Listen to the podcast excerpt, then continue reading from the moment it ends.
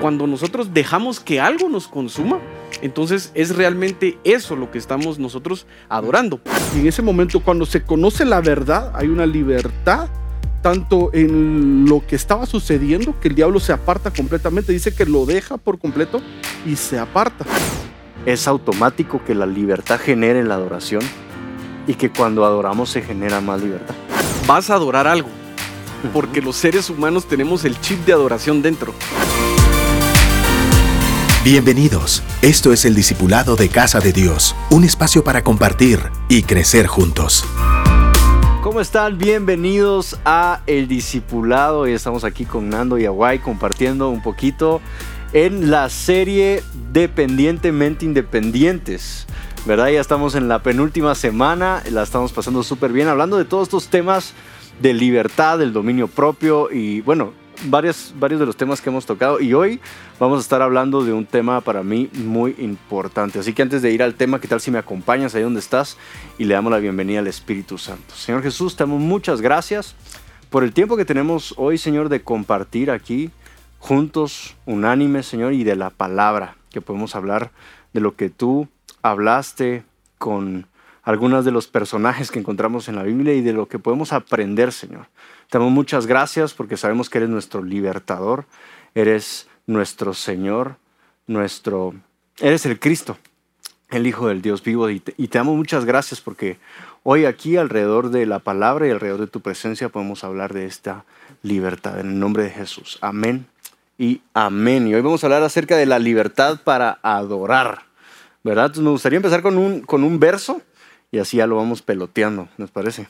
Buenísimo. Buenísimo. Eh, Juan capítulo 4, versos 21 al 24 dice así, Jesús le dijo, está hablando con, con la mujer, si se recuerdan de esa historia, la mujer a la que le pide algo de beber y él, pues hay, hay, una discusión ahí, le empieza a decir que todos los esposos que ha tenido y que ahorita está con uno que no es de ella y, y, y ella tiene eh, en ese momento una como revelación y le dice, ¿acaso eres tú profeta? Y empiezan a hablar acerca de, del tema de la adoración. Y Jesús le dijo, ahora sí, en el, en verso 21 dice, créeme mujer, que viene la hora cuando ni en este monte ni en Jerusalén adorarán ustedes al Padre. Ustedes adoran lo que no saben y nosotros adoramos lo que sabemos, porque la salvación viene de los judíos. Pero viene la hora, y ya llegó, cuando los verdaderos adoradores, adoradores adorarán al Padre en espíritu y en verdad. Porque también el Padre busca que lo adoren tales adoradores. Dios es espíritu y es necesario que lo adoren que lo, los que lo adoren, lo adoren en espíritu y en verdad.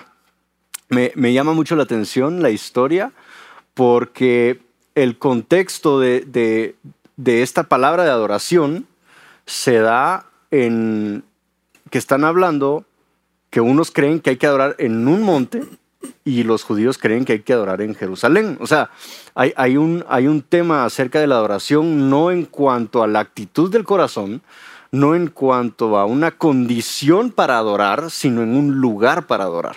Uh -huh. Y, se, y se, le, se ve que culturalmente le han puesto más importancia al lugar donde adoran que a la condición del adorador. Y entonces Jesús habla aquí con él y dice, va a haber un, un, momento donde no se va a tratar si lo que tú crees es o lo que yo creo es, sino que vamos a tener que adorar en espíritu y en verdad, no en un monte uh -huh. o en Jerusalén, sino en espíritu y en verdad. Y, y siempre me ha llamado la atención ese, ese verso porque obviamente muchos lo, lo exponen y dicen, no, adorar en espíritu es porque tiene que ser guiado por el Espíritu Santo o adorar en verdad y, y te empiezan, y, y está bien. Uh -huh. Pero también quiero leer eh, dos versos que a mí me ponen otro contexto para esta frase. Juan 8:32 dice, conoceréis la verdad y la verdad os hará libres. Cuando hablamos de verdad, en este contexto estamos hablando de libertad, ¿verdad?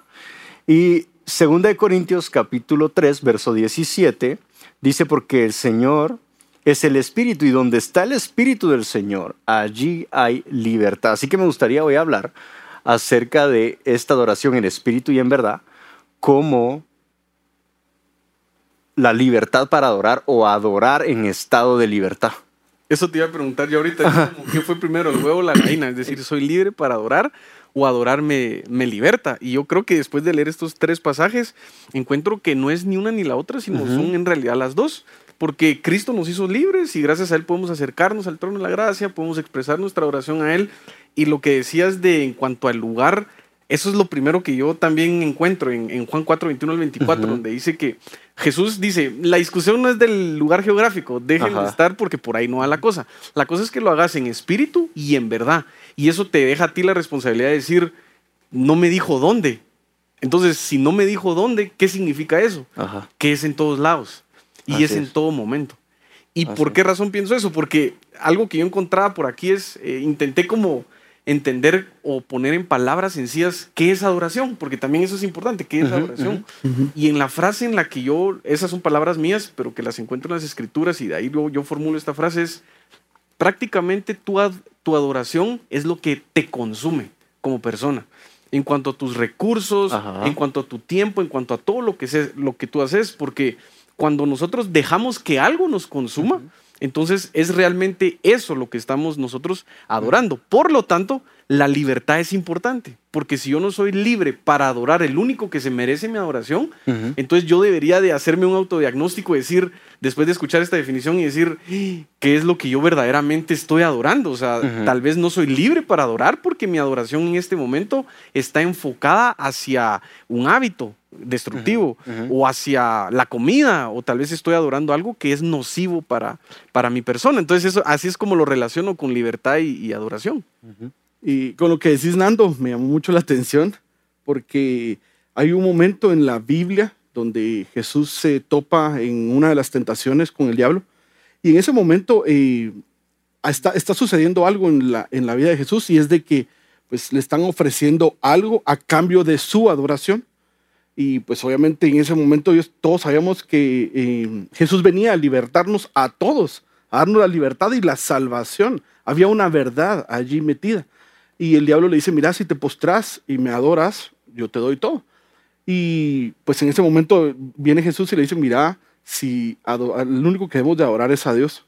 Y en ese momento, cuando se conoce la verdad, hay una libertad tanto en lo que estaba sucediendo, que el diablo se aparta completamente, dice que lo deja por completo y se aparta. Y esa, esa verdad, esa libertad, nos hace a nosotros saber a lo que realmente vino Dios. Y Dios en este momento viene a libertar a esta mujer y le dice, mira, es el momento donde vas a adorar el Espíritu en verdad, cuando ya viene la libertad de ella, de lo que había sucedido y la revelación que tuvo de lo que estaba viviendo la mujer. Realmente me, me, me gusta muchísimo porque yo no adoraba al Señor antes. O sea, yo hacía muchísimas otras cosas, pero no sabía que eran cosas más importantes que ella. Y cuando tengo la libertad en mi vida y conozco la verdad, yo levanto mis manos, adoro al Señor y hacemos lo que hacemos. Y, otro contexto aquí de, de, esta frase de adorar en espíritu y en verdad es que la verdad de ella fue revelada, ¿verdad? Él llegó y le reveló su verdad.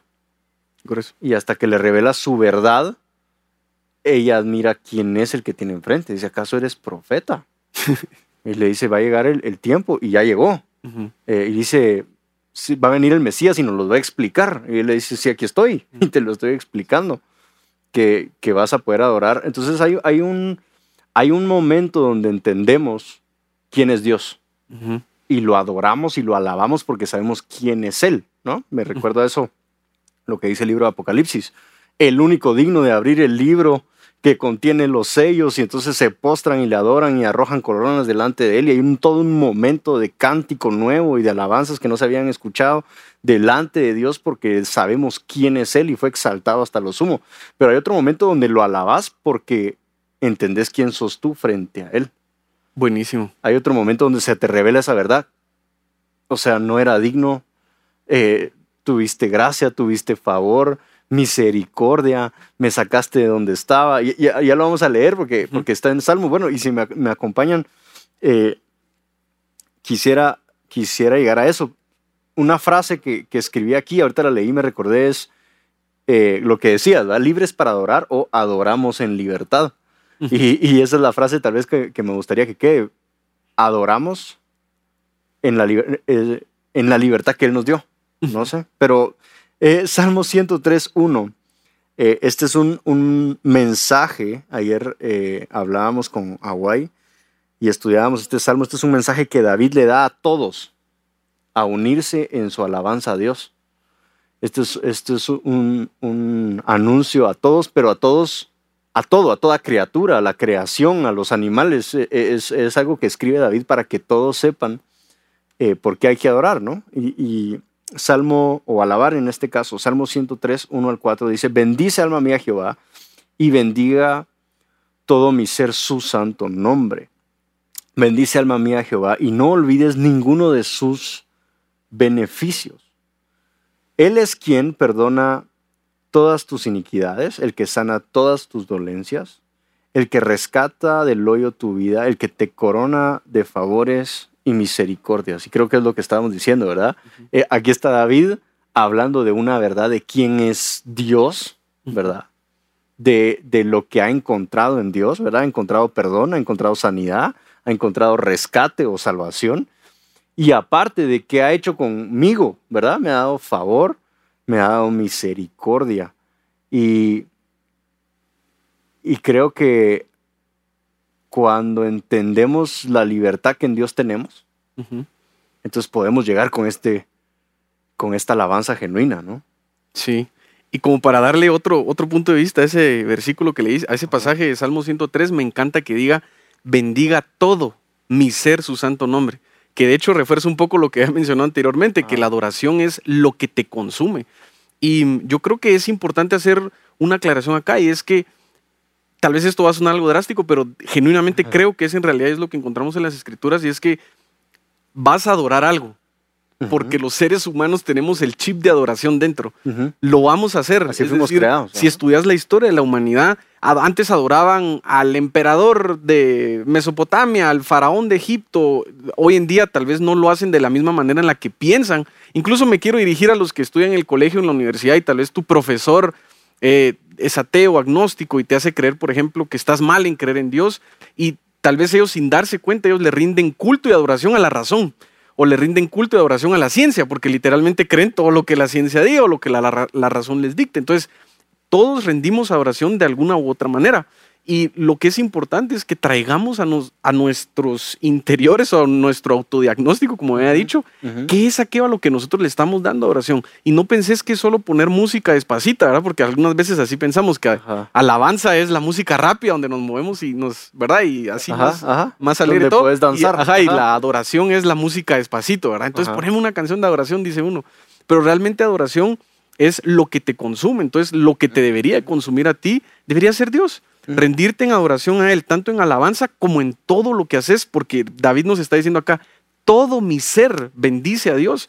Yo con mi trabajo y con la excelencia en lo Así que hago, es. estoy adorando y rindiéndole culto a Dios. Claro. Si llego tarde o temprano, estoy rindiendo culto a Dios. Si honro a mis padres, si soy bueno en las clases. Todo o lo que en hagan, todo. háganlo como Ajá. el Señor, ¿verdad? En todo lo que hacemos prácticamente. Buenísimo. Y aquí resaltaba algo, lo resaltaste cuando estuviste Ajá. escribiendo, y, y le dice David a él mismo, dice, no olvides ninguno de sus beneficios. Y si te das cuenta, cualquiera de los que nos están viendo, Nando, Cachito o en mi persona, los beneficios que recibimos en el momento en que Dios hizo algo de esto en nuestra vida nos llevó a adorarlo. El beneficio de ser perdonados, el beneficio de ser sanados, el beneficio de habernos rescatado, el beneficio de su misericordia, su favor, eh, nos hace a nosotros ese, eh, esa, nos hace que nazca en nosotros esa acción de adorar al Señor. Y me, me gusta muchísimo porque, pues obviamente David, si nos vamos a los salmos, y en los salmos encontramos muchísimos de los versículos donde él pasa un momento difícil, pasa un momento de guerra, pasa un momento de, de que lo persiguen, una, eh, un momento de miedo, de temor, de angustia, y al salir siempre de cualquiera de, de esas situaciones, venía ese momento de alabar al Señor porque venía el beneficio de que lo rescataba, el beneficio de lo que lo, que lo sanaba, el beneficio de todas las cosas que sabemos que recibimos de parte del Señor. A mí me pasa que uno recuerda eh, cuando, cuando tengo la oportunidad de, de dirigirme a una audiencia o de predicar, este, normalmente empiezo con una oración y le digo gracias Señor porque tú eres el único capaz de hacer que alguien que no valía nada, hoy tenga un valor tan caro que solo tú lo pudiste pagar en la cruz, ¿verdad? O a través de esa cruz tengo ese valor. Y es como una forma de mi naturaleza, porque eh, creo yo que el, el, humano, como vos decías ahorita, Nando, eh, fuimos creados como un ser de adoración, ¿verdad? Cuando estudiamos el tema de la adoración y cuando nos vamos al Génesis, somos un, un ser que tiene un instrumento de viento, un instrumento de cuerdas y un instrumento percusivo en uno mismo, y fuimos creados para presentar adoración delante del Señor como creación suya. Y eso fue en algún momento lo que generó un montón de envidia en el corazón de Satanás o de Luzbel y que, y que cae porque al final él era el que presentaba la adoración. En algún momento está ese, e, ese impasse de me la están dando a mí y yo decido cuánto le doy a Dios, porque dice que por sus muchas eh, transacciones él se corrompe y entonces eh, está dentro de la adoración el, el, el, concepto de por qué cae, ¿no? Pero en nuestra naturaleza de adoración, que era lo que hablabas ahorita y, lo que recalcabas, creo que ese momento en mi vida es cuando yo reconozco el Salvador que me sacó de donde yo estaba, su gracia y su favor que me ha traído a donde estoy, que ha sanado mi vida en, en, en niveles, sí, físicos, pero también en niveles de mis emociones, de lo que siento, de los traumas, de, Aquí podemos hablar de, todos los tramos que todos tenemos, pero... Y, poder reconocer, porque a mí me pasa en ese momento donde yo digo, wow, qué privilegio el que antes no me consideraba ni para, ni para hablar en la clase, ahora poder exponer de la palabra del Señor. Señor, gracias porque es tu favor el que me tiene aquí. Lo veo como un acto de adoración. Siempre antes de predicar, presento ese acto de adoración y, lo que quisiera es hablar con la audiencia o, contigo ahorita que nos estás viendo y estás conectado. ¿Qué momentos ahorita tú reconoces en donde la adoración ha sido genuina? Donde la adoración ha, surgido dentro de ti y, te vas a dar cuenta que está ligado o a tu Salvador o a tu sanador o a un favor o una gracia o una misericordia. Porque es, es automático que la libertad genere la adoración y que cuando adoramos se genera más libertad. ¿Verdad? Que era el, ciclo que hablábamos al principio. Y, me gusta lo que dice aquí David porque es un recordatorio a él, pero diciéndole a todos, eh, Dios es bueno, Dios es grande, ¿verdad? Y, y, lo alaba. Y, luego menciona en otro salmo anterior, o sea, en el Salmo 18, eh, que Él es el único digno de ser alabado, en realidad, ¿verdad? Y lo volvemos a leer en, en, Apocalipsis, pero en el Salmo 18, versos 1 al 3, esta es eh, un salmo que David escribe en el momento que Dios lo libra de las manos de Saúl. Y, y dice, te amo, oh Jehová, fortaleza mía. Jehová, roca mía y castillo mío, mi libertador. Dios mío, fortaleza mía, en Él confiaré mi escudo y la fuerza de mi salvación, mi alto refugio. Invocaré a Jehová, quien es digno de ser alabado y seré salvo de mis enemigos. Entonces, otra vez, otra vez el ciclo que decías, ¿verdad? Porque primero los, salva y dice, te amo, eh, oh Jehová, fortaleza mía, Jehová, roca mía, castillo mío. O sea, ya, ya él sabe que en él está seguro, que, que, que lo va a librar, que le, que le da la fuerza, que lo ha librado antes, pero dice que lo va a alabar, igual será salvo otra vez. O sea, e, ese ciclo de te alabo porque me salvaste, y como te alabo me sigues salvando. No sé, no sé cómo, ¿verdad?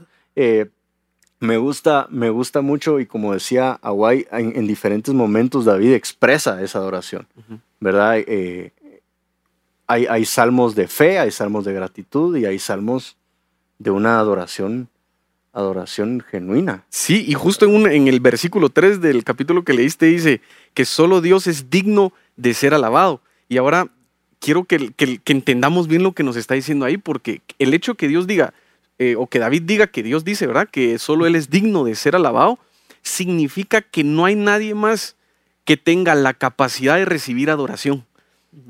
Y eso es algo muy importante, es una idea muy interesante porque eh, yo decía, ¿cómo lo puedo ejemplificar? Y la forma que se vino a la mente es de la siguiente manera. ¿Qué pasa si sale una pizza muy caliente de un horno? una pizza deliciosa, imagínate la que más te gusta, vaya, así no sé qué sabor sea, pero imagínate la que más te gusta. Y acaba de salir del horno, y la pizza está deliciosa, yo la saco con los guantes estos que van a impedir que el calor me queme y te la entrego. Pero vos no tenés esos guantes puestos, es decir, la pizza es deliciosa, te gusta, la querés, pero no la vas a poder recibir porque no tenés la capacidad de hacerlo. Y esa es una idea interesante porque cuando nosotros adoramos lo que no deberíamos de adorar, prácticamente hay una palabra para eso y se llama idolatría que tal vez hoy te parece un término muy anticuado, qué sé yo, pero la idolatría está presente. ¿Por qué razón? Porque le damos adoración a lo que no le deberíamos de dar adoración, que es Dios, y cuando se la damos, esa persona, situación, cosa o lo que sea que nosotros le rendimos culto, no tiene la capacidad de hacerlo. De hecho, pensemos en los famosos. El otro día estaba viendo yo una, un listado de los artistas, de los rockeros de los 90, y la mayoría tuvo situaciones muy trágicas, desórdenes en su vida, porque casi que es una adoración la que se les hace a las, a las celebridades y nadie tiene esa capacidad de recibir esa oración. Así que de nuevo, quizás la tercera vez, pero es volver a hacer el llamado de pensemos a qué es a lo que realmente nosotros le estamos dando adoración y redireccionémosla hacia Dios, porque al final de cuentas solo Él es digno, como decía David en el salmo que leíste. Excelente. Y así como David, pues también existieron muchísimos más personajes en la Biblia que sucedió lo mismo, así en, los momentos que, cada uno de ellos vivieron, y como el ciego de nacimiento. No sé si pues él pasa un momento donde lo sanan y se vuelve a topar a Jesús y o sea, él era ciego, no sabía quién era Jesús, ¿verdad? Pero pasa el momento donde lo exponen y le dicen, mira, ¿quién fue el que te sanó? Y él no sabía, pues él no lo podía ver. Pero la segunda vez que él vuelve a toparse con Jesús ocurre algo. Y, le, pues viene, no solo había recibido la sanidad, sino viene la otra parte que recibe después de haber estado con Jesús, que es la salvación. Y en ese momento, pues eh, dice que el ciego lo reconoce y lo adora. Ahora, hay una libertad allí. Hay una libertad porque esta persona, pues al principio no podía ver. Fue alguna, una libertad física al principio una sanidad y ahora, ahora veo. Pero ahora que veo, ahora conozco. Y mm. cuando conozco, hay una verdad.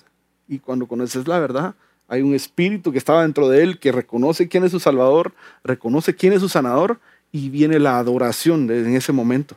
Y creo que amarra pues la enseñanza, ¿verdad? De ser libres y de ser, y para, para poder alabar a, a, nuestro Dios. Así es, y me, me llama la atención ese, ese testimonio ahorita también que lo, que lo mencionas del ciego, porque muchas veces Dios es misericordioso con nosotros sin decirnos que fue Él. o sea, Jesús llegó, lo sanó, le devolvió la vista este, y se fue. Y le empezaron a preguntar al ciego, y, lo he hablado antes, y, que le empezaron a preguntar, ¿y cómo era? ¿Y cómo, muchachos? el ciego era yo. O sea, los que lo pudieron haber visto eran ustedes, ¿va? ¿Qué preguntas, ¿verdad? o sea, ¿por qué o sea, los que estaban aquí, los que lo pudieron haber visto eran ustedes, no yo, si yo era ciego. y, pero después se le revela una verdad de quién fue. Y se le revela enfrente. Y entonces muchas veces nos ha pasado así. Hay puertas que se abren y nosotros decimos, wow, qué chilero que se abrió la puerta. Y en una de esas venís y, qué chilero decimos en Guatemala para qué bonito, ¿ah? o, o, sí, o qué nave. Qué cool. Qué nave, qué cool, qué padre. No, no sé cómo le digan, pero eh, y después venís y escuchas un mensaje y Dios te habla a tu corazón y te dice, ¿te recordás de aquella puerta? ¿La abrí yo? Ese es un momento para decir, bueno, Señor, gracias, te alabo, te adoro te bendigo porque has tenido esa misericordia y hay muchos personajes. ¿verdad? Hasta la mujer que llega con Jesús y derrama el perfume en sus pies y lo unge. y, quiero decirte algo, tu adoración eh, va a ser criticada. Eh, y en ese momento la criticaron. Y los mismos discípulos que la criticaron, Jesús les dice, vine y ustedes no me dieron ni dónde sentarme y esta mujer me ungió para lo que viene y, hizo uno de los actos de adoración tal vez más significativos en el sacrificio de Jesús en la cruz, que era ungirlo antes del sacrificio. Y fue un acto de adoración de alguien agradecido por su libertad. Y te puedo agregar un ejemplo más ¿Sí? rápidamente. Eh, uno de los hechos más importantes para la cultura hebrea y dentro del Antiguo Testamento es el éxodo. Y realmente, ¿por, ¿por qué razón fue que Dios quiso hacer libre o traer libertad al pueblo de Israel?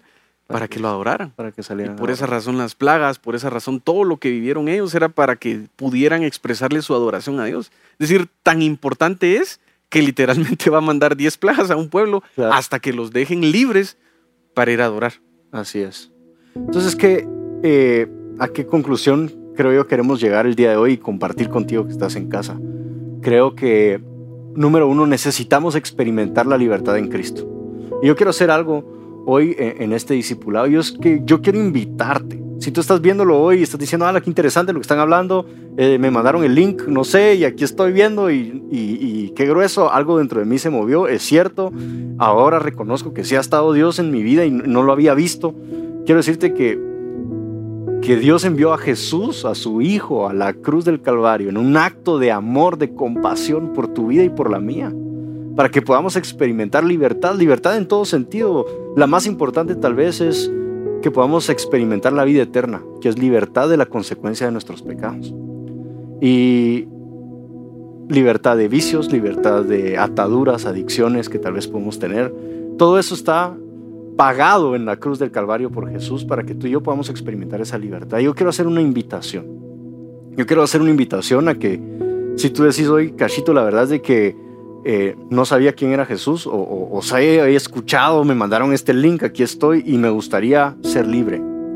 Quiero que hagas esta oración conmigo y yo estoy seguro que va a traer libertad. Pero antes de eso, también compartir con, con todos aquellos y motivarte a decir, saca una adoración genuina, eres libre, puedes adorar, debes adorar, debemos en todo momento presentar una actitud de, adoración, postrarnos, levantar nuestras manos, llegar, delante del Señor, alabarlo, hablar bien de Él, de lo que ha hecho con nosotros, recordar lo que ha hecho por nosotros y creo que vale la pena tomar un tiempo para eso. Así que voy a retomar el llamado que estaba haciendo, llamado a aquellos que quieren experimentar esa libertad. Y si tú estás diciendo, Cachito, sí, yo quiero hacerlo, yo quiero hacer esa, ese cambio en mi vida, yo quiero, yo quiero ser alguien diferente, experimentar esa libertad que ustedes hablan, que se les ve.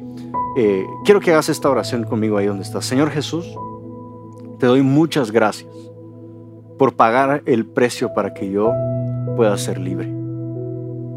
Jesús, te reconozco como mi Señor y como mi Salvador. Entra en mi vida, hazme nuevo, hazme libre. Señor, hoy quiero ser escrito en el libro de la vida.